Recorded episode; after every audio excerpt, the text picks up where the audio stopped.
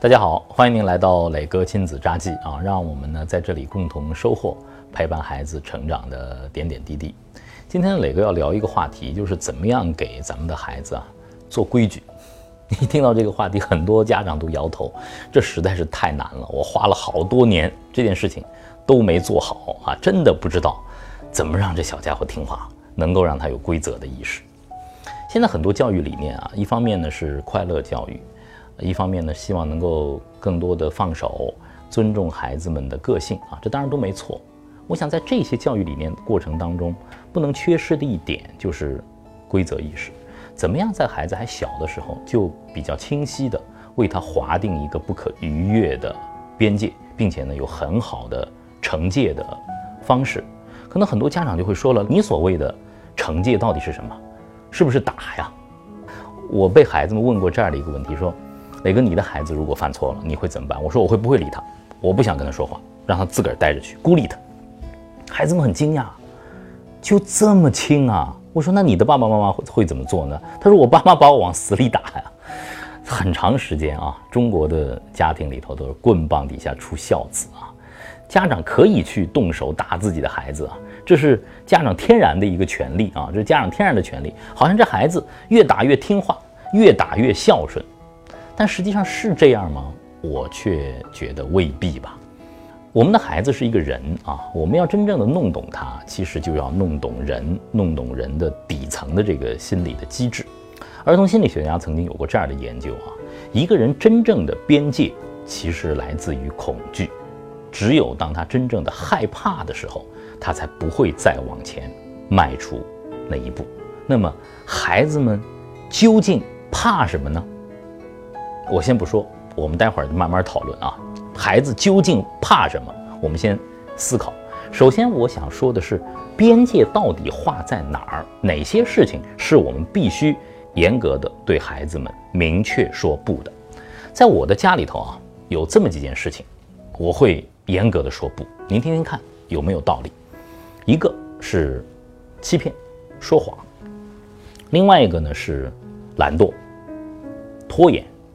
还有一个就是偷盗，后面的一些呢，就是伤害自己，无缘无故的伤害自己，伤害小动物，伤害别人，无理破坏规则啊！如果在青春期的话，可能我会加上几条：吸毒、酗酒、无节制的、无保护的性行为，这些我都会非常严厉的对孩子们来说不。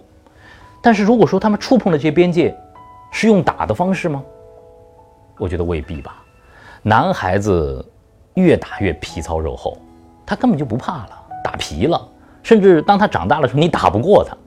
女孩呢，如果打的多了，最要命的就是你把女孩心里头那个最珍贵的那一点尊严给打没了，这个代价实在太大了。那么其实我们就得用到人的边界机制，他们真正怕什么？心理学家告诉我们，孩子们最怕的是亲密关系的断裂，是父母的关心和爱的缺失。那么好了，如果在他们触碰边界的时候，我们立刻切断亲密关系，可不可以？平时我和朗月的关系其实是非常的亲密的，每天我都会给他们讲故事，我们有很多的拥抱和亲吻。但是如果当他们做错事的时候，我立刻不跟他们说话，让他们自己待着。过了一会儿啊，姐妹俩有的时候就会过来向爸爸哭诉：“爸爸，你别不跟我说话呀！爸爸，你别放弃我好吗？”每当看到这样的时候，我就觉得他们怕了。怕的时候，你接下来的开场白就说：“好吧，我们好好谈谈，你错在哪儿了？”这个时候，孩子们会有一种自信。刚才我说到的是恐惧是边界，但有的时候，一个孩子的对一件事情的热爱。也可以被你利用啊！如果孩子特别喜欢打篮球，当他触犯边界的时候，你可以剥夺他打篮球的时间。喜欢画画，不让画画；喜欢听爸爸讲故事，今天晚上的故事就取消了。孩子们也会非常非常的忐忑。另外，我觉得还有一个心理机制，就是羞愧。当孩子犯错的时候，一个真正会自省的人，他会感觉到羞愧，正像千里马。不用像驽马一样用鞭子拼命的鞭打它才会往前跑一样，看见边影就往前跑了。有的时候，我对朗月说：“爸爸对你非常的失望。今天你做这件事情做了一个小时，本来十分钟就可以做完的，为什么你要一而再再而三的拖延呢？爸爸对你非常的失望。如果真正的会有羞愧之心的一个孩子，他听到这句话的时候，他也会非常的紧张。我们能不能用好这些心理机制，对孩子温柔的、坚定的说不呢？可能很多的家长会对我这样的讲法提出质疑啊，说磊哥，我们手里的戒尺是不能放下的，那个最强大的威慑力一定要在，打还是该打的，打能不能打？能打。但是千万别多打，父母手中的这把戒尺啊，它就像核武器一样，当它不发射的时候，它是最有威力的；当你经常发射的时候，这种威慑就没了。